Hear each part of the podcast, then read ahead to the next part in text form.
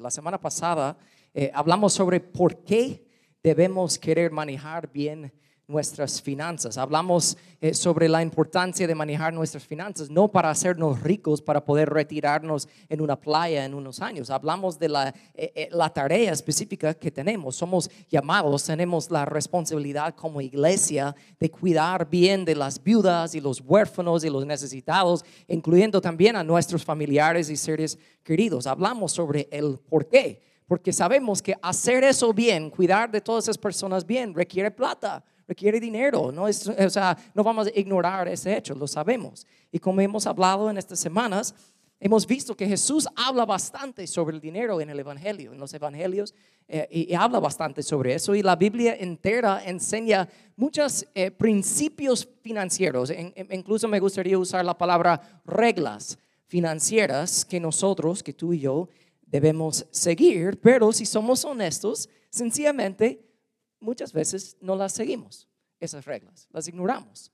Y como cualquier cosa, si tú no sigues a estas reglas financieras bíblicas, tarde o temprano, tú y yo, si no lo hacemos, vamos a sufrir las consecuencias. Por ejemplo, si tú dices, no, pero yo, yo sé, pero no lo voy a hacer. O sea, podemos aplicar eso a la vida real también, no solo lo espiritual. Si tú vas manejando y hay un rótulo que dice 25, por, 25 eh, eh, millas por hora es el límite de velocidad, pero tú ves una curva que viene y dice 25 eh, millas por, por hora es el límite de velocidad y tú dices, pero ¿Quién me va a decir lo que yo tengo que hacer? Yo, ah, yo soy mi propia persona, yo no voy a seguir esa regla. Y tú tomas esa curva a 80 millas por hora, ¿qué te va a pasar?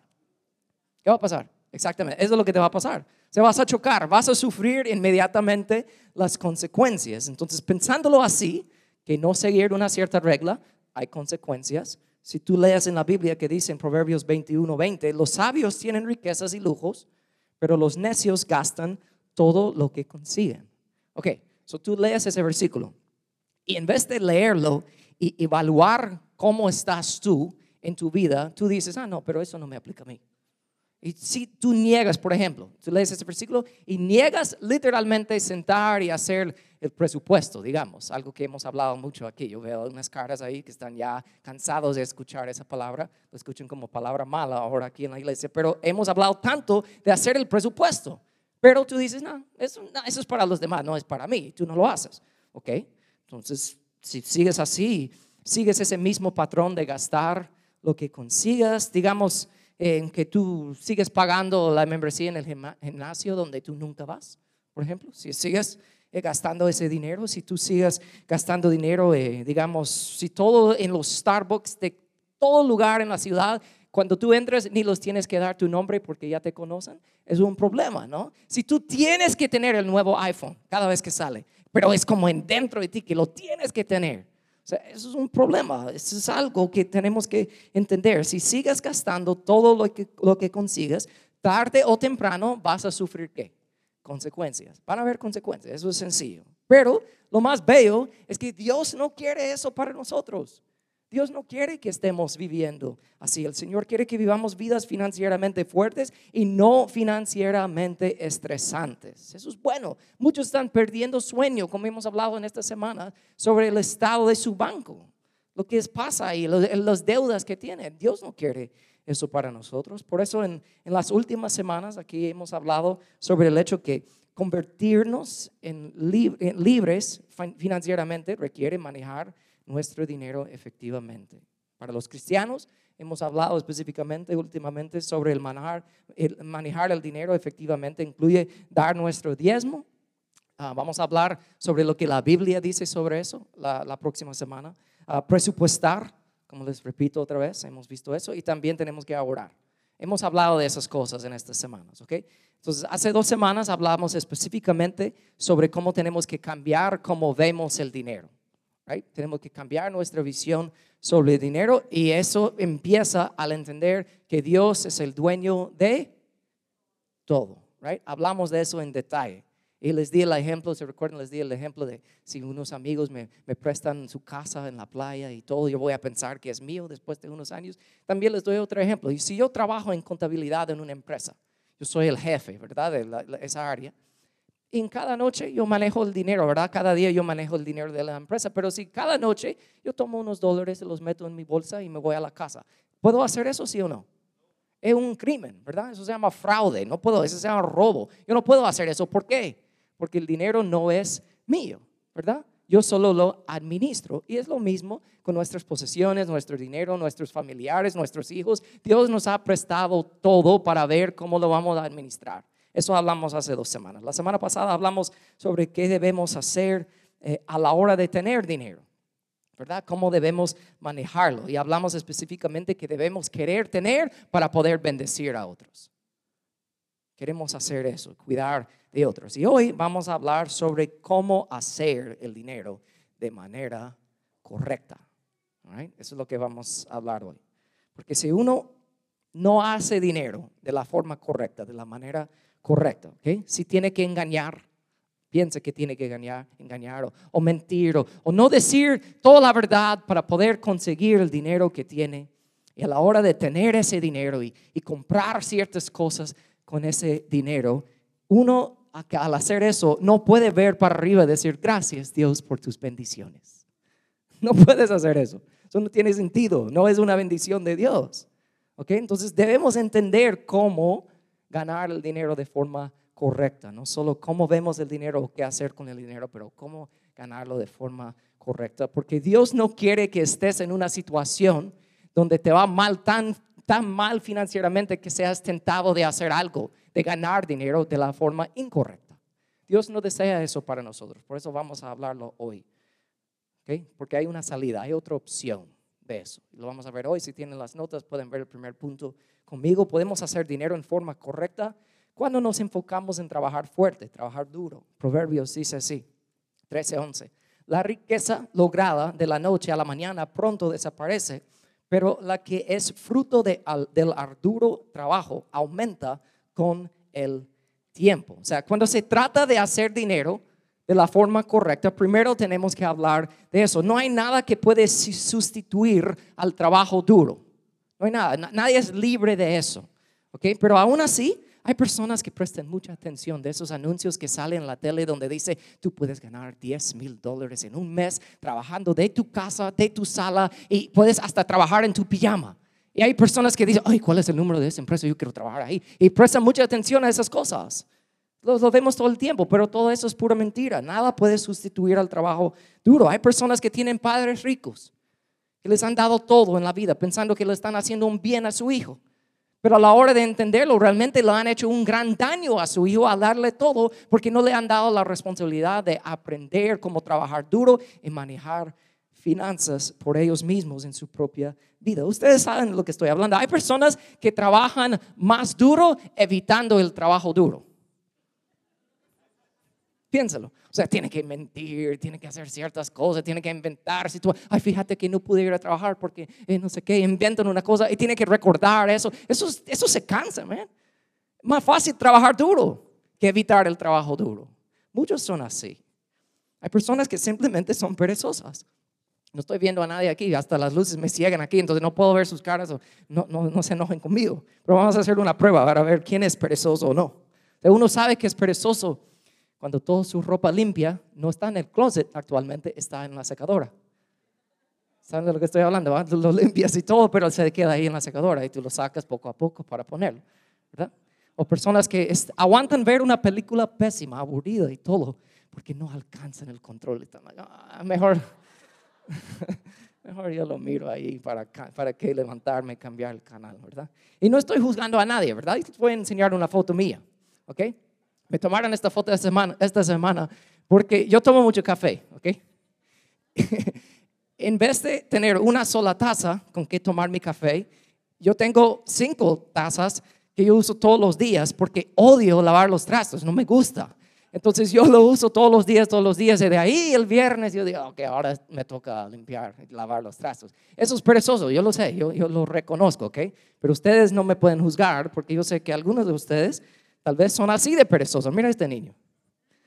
Para no tener que aguantar los brazos sosteniendo el teléfono, solo le pone así. ¿Verdad? O yo he ido a algunas de las casas de ustedes y yo he visto eso. Mira de esto de perezoso. Mira esta foto. ¿Saben de lo que estoy hablando? Ay, ¿para qué cambiar el rollo? Porque luego voy a tener que quitarlo y luego nada. Eso es perezoso. La cosa es, yo sé que es chistoso, ¿va? Pero la cosa es, tenemos que trabajar duro. Pero hay otra clave que hay que entender.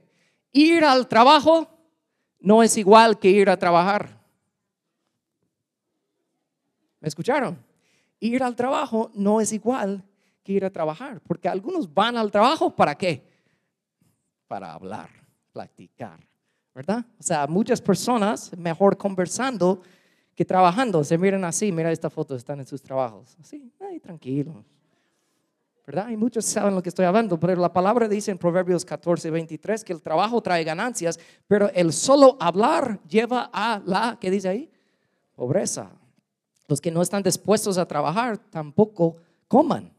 Algunos de ustedes necesitan pegar ese versículo, ¿verdad? En la refri de su casa, para algunos que viven ahí, para que se recuerden. La Biblia habla muy fuerte de eso. La cosa es que todos tenemos que trabajar fuerte, trabajar duro. Eso es parte de la vida. Yo he dado este ejemplo muchas veces porque me ha impactado tanto. Yo pienso, cuando hablo del trabajo duro y todo, yo pienso en mi abuelo, o mis dos abuelos realmente. Mi abuelo, él tenía 99 años el día que murió y estaba trabajando ese día. Estaba en su tienda trabajando. De ahí fue a almorzar, no se sintió bien, fue al hospital y dos horas después murió. Mi abuela, su esposa, ustedes, algunos de ustedes la conocieron acá. Ella trabajó en tapicería hasta los 87 años. Y la única razón que dejó de trabajar es porque ya no miraba bien y por el artritis ya no agarraba la tela con el control que se necesitaba. Pero yo aprendí tanto de ellos dos, del trabajo duro, trabajaban, eh, pero, hacían cosas que les querían y les amaban hacer, pero trabajaban duro en eso. Cuando yo pienso en ellos, y yo sé que ustedes tienen ejemplos de eso en sus propias vidas, personas que han ejemplificado ese tipo de trabajo duro que han visto. Yo cuando pienso en mi abuela y mis abuelos, yo pienso en este versículo. No está en sus notas, solo piensa en lo que Pablo dijo en 1 de Tesalonicenses 4. Él dijo, pónganse como objeto vivir una vida tranquila ocúpense de sus propios asientos y trabajen con sus manos. Entonces el resultado de eso será que los que no son creyentes respetarán la manera en que ustedes viven y ustedes no tendrán que depender de otros. Está fuerte eso, porque hasta con la manera que uno se esfuerza en el trabajo, puede hacer que alguien tome nota, él no está trabajando por cualquier persona, está trabajando para Dios. Eso cambia las cosas. Cuando yo recién llegamos de Guatemala, hace unos años, a, empezar a vivir aquí, yo tenía varios trabajos. Tenía tres trabajos en un tiempo. En uno de los trabajos había un señor ya grande, tenía como ochenta y pico de años, se llamaba Joe. Y yo era católico, pero él me decía, tú, tú estás estudiando para ser pastor. Ah, yo, soy católico, pero solo voy a la iglesia para las bodas funerales. O sea, pero, o sea, es como, eh, eh, nunca hablaba de nada de la iglesia con él ni nada. Y él siempre estaba contando chistes, pero groseros, honestamente. Yo nunca me reía, pero nunca como lo callaba, nunca le decía, yo soy un hijo de Dios, no me hablas así. Nunca le hacía eso. Siempre servía a él y estaba cerca de él y lo que él necesitaba yo le ayudaba.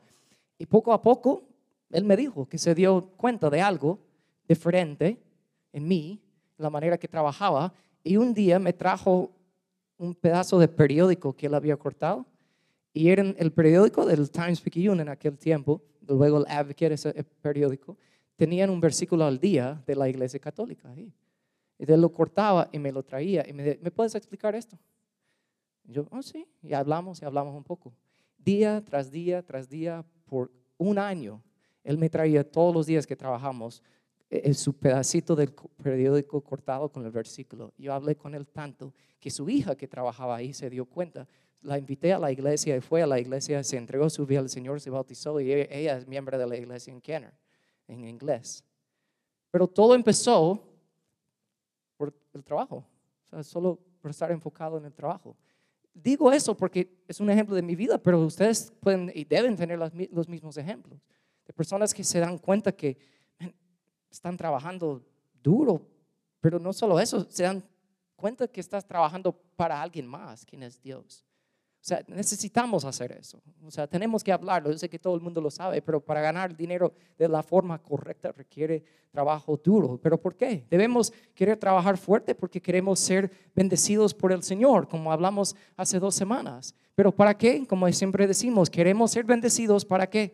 Para poder bendecir a otros. Por eso ven ahí en sus notas, debemos trabajar fuerte porque queremos ser bendición para otros. Pero cuando hablamos de ser bendición de otros, específicamente en el trabajo, no estoy hablando de que hay que ir a darles dinero o darles algo material todo el tiempo. Tú y yo podemos ser de bendición hasta a otros en nuestros trabajos, pueden ver ahí en sus notas, al ser puntuales.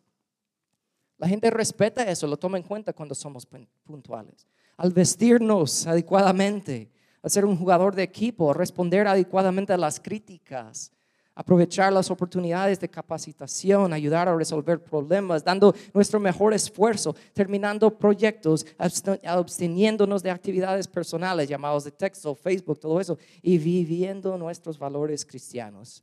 Podemos ser de bendición a otros si implementamos esas cosas. Me encanta lo que Jesús dijo en Mateo 5:16. Dejen que sus buenas acciones brillen a la vista de todo para que dicen, wow, qué bueno eres. No es lo que dice la palabra. Dicen que mis acciones brillan delante de los demás para que todos alaban a quién? A su Padre Celestial. Que hasta en la manera que yo trabajo, alguien me mira y dice, Dios es real. Eso debe ser una de nuestras metas saliendo de acá, todos los días fuera de este lugar. Por eso podemos hacer dinero en forma correcta cuando nos enfocamos en trabajar fuerte, pero también cuando nos, nos enfocamos en invertir sabiamente. Eso es otro ejemplo que puedo dar de mis abuelos. Porque ellos, ya mi abuela ya grande, me decía algo muy fuerte. Me, me, encantaba trabajar duro. Yo lo haría siempre. Pero ella dijo, yo lo hacía por necesidad también. De cierto, porque ella me dijo, porque no invertía lo que debería en el tiempo que lo debería haber hecho. Estaba like, wow, yo aprendí bastante de eso. Porque sí debe llegar un momento en que no tenemos que trabajar tanto ya cuando estamos avanzados de edad, porque hemos invertido bien. Esto no es eh, opinión del mundo, eso es bíblico. Hay una parábola que Jesús contó sobre los talentos, tal vez lo han escuchado en el libro de, Mateo. Um, esas eran personas, un amo entregó tres cantidades de dinero a tres de sus siervos, ¿verdad? La cantidad no importa, es el hecho que le entregó algo, como Dios nos ha dado a nosotros diferentes cosas, no la misma, no la misma cantidad y no las mismas cosas. ¿verdad? A nuestras vidas nos han eh, confiado esas cosas. Y dice la historia así, solo piénselo parte de la historia está en sus notas, pero no todo. Entonces él dijo, dice la palabra esto. Al primero el amo le dio cinco bolsas de plata, al segundo dos bolsas de plata y al último una bolsa de plata. Luego se fue de viaje. El siervo que recibió las cinco bolsas de plata comenzó a invertir el dinero y ganó cinco más. El que tenía las dos bolsas también salió a trabajar y ganó dos más, pero el siervo que recibió una sola bolsa de plata cavó un hoyo en la tierra y ahí lo escondió el dinero de su amo. Hay mucho que podemos aprender aquí, pero quiero enfocar en ese primer siervo, lo que él hizo. Dice ahí, versículo 16, el siervo que recibió las cinco bolsas de plata comenzó a qué? ¿Qué dice ahí? La palabra clave, invertir. Empezó a invertir el dinero y ganó cinco más. Quiero enfocar en esa palabra, porque podemos ganar dinero trabajando duro, debemos. Pero también podemos ganar dinero trabajando duro e invirtiendo sabiamente y permitiendo que el dinero trabaje duro por nosotros. ¿Okay? Es complementario, es, es trabajar y también invertir. Por eso vemos que hay que hacer nuestro dinero que trabaje duro por nosotros. Eso incluye invertir en oportunidades que entendemos, dice la palabra, que una casa se edifica con sabiduría y se fortalece por medio del buen juicio, mediante el conocimiento llenan sus cuartos de toda clase de riquezas y objetos valiosos. Hay repetición ahí. Sabiduría, buen juicio y conocimiento. Lo que quiere decir todo eso cuando estamos hablando de invertir, lo cual es, no es un truco del mundo, es hasta un principio bíblico, tenemos que entender que necesitamos adquirir información y conocimiento sobre con quién y en qué estamos invirtiendo e invertir con aquellos que entienden claramente lo que están vendiendo, produciendo o promocionando. ¿Cuántos, no tiene que levantar la mano, pero cuántas personas aquí o conocen a personas que se han metido en problemas financieros por invertir o hacer negocio con la persona incorrecta? ¿Verdad? Muchos lo han experimentado y muchos han experimentado no solo con la persona incorrecta necesariamente, pero con la información incorrecta y han perdido dinero y se han metido en muchos problemas, ¿verdad? Y luego se arrepientan, como el hombre William Orton. Tal vez nunca han escuchado ese nombre. William Orton era un hombre de negocios que invertía en negocios de otros. O sea, tenía dinero y invertía. Eso es lo que él hacía. Entonces, un día un tipo llegó ahí a su oficina para presentarle una idea que él tenía sobre su invención.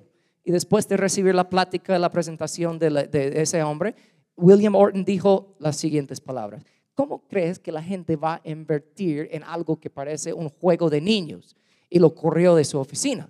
El problema es que el hombre que corrió de su oficina se llama Alexander Graham Bell. No sé si han escuchado de él, pero él es el que inventó el teléfono. O sea, presentó al teléfono, la idea del teléfono, y William Morton dijo, no, eso nadie va a querer eso. Y amor, ¿dónde estamos hoy?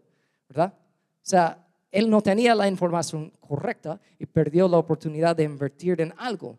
Yo sé que es al nivel no tan extremo, pero tú y yo podemos caer en lo mismo por falta de información o con la persona incorrecta, porque hay muchos más ejemplos de personas que invirtieron mal cuando no deberían haberlo hecho. Y así que es bueno entender que algunas veces nuestras mejores inversiones son aquellas que no hacemos, ¿verdad?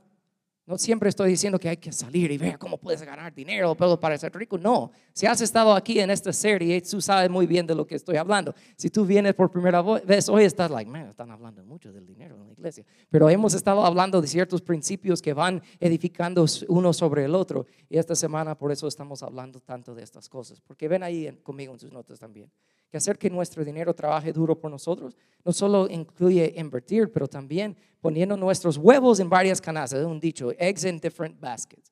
De no solo invertir en una sola cosa, ¿verdad? Dice hasta la palabra, como les digo, esto es bíblico. Coloca tus inversiones en varios lugares porque no sabes qué riesgos podría haber más adelante. O sea, distribuir nuestras inversiones asegurará que no seamos superados por un desastre en particular. ¿Ustedes saben qué es Blockbuster? Hay un tipo que invirtió todo su dinero en Blockbuster. ¿Saben dónde está Blockbuster ahorita? Está en la basura, un negocio que está en la basura no, ya no existe.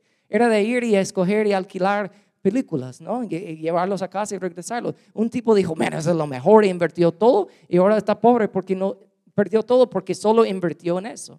No podemos hacer eso tampoco. Tenemos que poner nuestros huevos, como dice ahí, en varias canastas, pero también hacer que nuestro dinero trabaje duro por nosotros incluye evitar las oportunidades de hacerte rico rápido.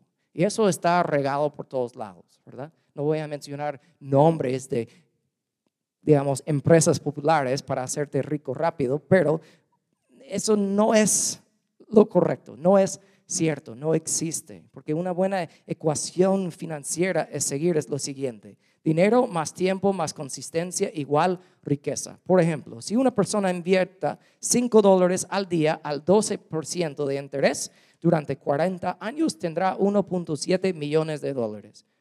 Eh, casi 6 millones de dólares en 50 años. Y tal vez tú dices, no, pero 12% es mucho, vaya, cortarla por la mitad o menos, pero es algo si tú inviertes en algo, tu dinero es ganancia. Los más jóvenes aquí deben de verdad buscar entender eso de la inversión, porque puede cambiar el legado de tu familia y puedes llegar a tener para poder literalmente bendecir a otros. Es importante. Yo sé que muchos tienen preguntas sobre eso, por eso tenemos nuestro famoso asesor financiero, Steven Pais. Si no lo conocen, está por aquí, si puede la mano a Stephen Pais, él va a tener una de sus tarjetas, ¿no? En la salida. Si personas tienen preguntas específicas sobre cómo invertir el dinero, inversiones y cosas así, deben hablar con alguien que sabe muy bien de eso, ¿ok? Es importante ponernos al día y entender eso. Todos debemos hacerlo, no importa su edad. Todos pueden empezar hoy a hacerlo y va a ser de bendición para nosotros. Y ahí ya vamos casi terminando. Yo sé que hay mucha información hoy, pero quiero hacer este punto porque hacer que nuestro dinero trabaje duro por nosotros también incluye buscar consejo bueno y cristiano. Proverbios 15, 22, si los planes fracasan por falta de consejo, muchos consejeros traen éxito, pero no cualquier consejero, ¿verdad? Si uno quiere casarte, casarse y va con todos sus amigos solteros, mucho consejo, dame consejo de cómo casarme. Los solteros no saben ni papa de eso, entonces ¿para qué estás hablando con ellos? Debes ir con personas casadas, ¿verdad? ¿Puedo decir ni papa? Eso no es malo, ¿va? Ay, yo no sé. Ustedes saben, me meto en problemas por decir sus dichos de sus países y la gente me queda viendo así porque soy gringo y no sé mayor, mayor cosa, pero está bien. Ok, pero de verdad, o sea, deben ser consejeros que son sabios en el área que estamos pidiendo consejo. Eso es bueno entenderlo. Entonces, eso no solo se aplica a nuestras finanzas, o sea, debes hacerlo con tus finanzas, debemos hacerlo, um, pero eso se aplica a cada área de nuestras vidas. Yo conozco a demasiados cristianos que están luchando con ciertos pecados en sus vidas pero en lugar de enfrentarlos, ellos hablan en general y dicen cosas como, ya todos estamos en la lucha. What? Claro, todos estamos en la lucha. La lucha es donde uno pelea. Pero están, no, pues casi como que lo han aceptado. Y no solo eso, ellos buscan a rodearse de gente que cuando ellos dicen, sí, estoy en la lucha, ellos dicen, eh, sí, nosotros también estamos en la lucha. En vez de tener a alguien decir, ah, ¿con qué estás luchando? Cámbialo, let's go, te ayudo, vamos, te levanta en la vida. No, pero todos quieren, no, estamos en la lucha. Eso no es bueno. Eso no es buen consejo de alguien que te quiere. Debemos buscar personas, rodearnos de personas así, que nos dicen, men, levántate en eso. No solo con las finanzas, en cualquier área de nuestras vidas. Porque esos no son buenos consejos. Todos debemos anhelar tener a personas que tienen el permiso de hablarnos la verdad en nuestras vidas. Entre mis amigos más cercanos, hablando del dinero, es una broma incluso entre nosotros. Si salimos y están por comprar algo, yo les pregunto, ¿de verdad seguro que necesitas eso? ¿Vas a comprar? Están like, ay, déjame, ahí, yo no quiero. No, porque si no estás seguro, pero quieres gastar dinero solo por gastarlo. Yo conozco unos niños huérfanos en Centroamérica que podrían utilizar ese dinero para poder levantar y cambiar el legado de su familia. Pero si tú quieres gastarlo, pues gástalo. Le quedo viendo. Mm". Y dicen, ay, man, ¿por qué me dices eso? Pero de verdad debemos pensar así. Debemos tener personal a nuestro alrededor que tienen el permiso hasta retar nuestras decisiones financieras. Nos ayudaría bastante, ¿verdad? hasta nos molesta, pero sería bueno. Ay, deja de molestar, pero realmente debemos, sigue molestándome, es bueno. O sea, hay que retarme en lo que estoy tratando de decidir si necesito comprar algo o no. Eso es bueno, eso cambia la manera que nosotros no solo hacemos el dinero, pero guardamos el dinero, ahorramos y invertimos el dinero. Eso es bueno. Pero hablando de eso, trabajar duro, invertir, hay una inversión que todos debemos hacer y podemos hacerlo, hablando financieramente y no financieramente también. Y eso es invertir en el reino de Dios, a través del servicio, a través de nuestros talentos y dones que Dios nos ha dado. Y también, claro, a través de dando generosamente nuestros diezmos y ofrendas. Porque lo que hacemos em, con lo que tenemos revela lo que creemos. Lo repito, lo que hacemos con lo que tenemos revela lo que creemos. Porque para poder realmente cambiar la forma que hacemos dinero, como hablamos hoy, dos cosas específicas. Debemos trabajar duro y debemos invertir. ¿Ok? Debemos hacer eso. Si no lo estás haciendo, debes tomar pasos prácticos esta semana para ponerte al tanto de saber cómo hacerlo. Trabajar duro, puedes empezar a hacer así, pero invertir y manejar bien el dinero, debes tomar pasos prácticos esta semana para de verdad hacerlo, no solo decir, ay, no, estoy en la lucha. No, de verdad, haz algo. Es tiempo. Si necesitas ayuda, por eso estamos aquí. Porque pensando en el trabajo duro y la inversión, el mayor ejemplo siempre de cualquier cosa, y lo podemos aplicar a cualquier manera, es Jesús. Jesús trabajó duro, invirtió en las personas y en el reino de Dios. Porque sabes qué? Tú inviertes en algo que quieres ver crecer. Piénsalo, inviertes en algo que quieres ver crecer. Entonces inviertes tu dinero porque lo quieres ver crecer. No hay nada ningún problema con eso, pero necesitamos trabajar duro e invertir primero en nuestro matrimonio, nuestros hijos, en otras personas, nuestra iglesia, sobre todo nuestra relación con el Señor. Si tú te enfocas más tiempo y trabajo duro y inversión en ganar dinero, pero descuidas a tu familia, eso no tiene sentido. Si haces lo mismo, pero descuidas tu relación con el Señor, eso no tiene sentido. Como hablamos la semana pasada, el que es rico con sus posesiones, pero pobre en su relación con el Señor, dice la palabra que es un necio. Eso no, es, no tiene sentido. Debemos siempre querer trabajar duro y invertir en las cosas más importantes. Yo tengo un buen ejemplo de esto esta semana. Yo tengo un amigo, ustedes lo han escuchado de él, se llama Randall, una foto de él. Randall es un pastor en Costa Rica, en Turialba, Costa Rica. Lo conocí hace unos años en un viaje que hice ahí. Yo hablo con él bastante ahora.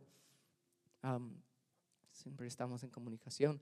Hace como un año él empezó a experimentar unos problemas y no sabían qué, de salud y no sabían exactamente qué era lo que tenía. Estaban haciendo varias pruebas y todo.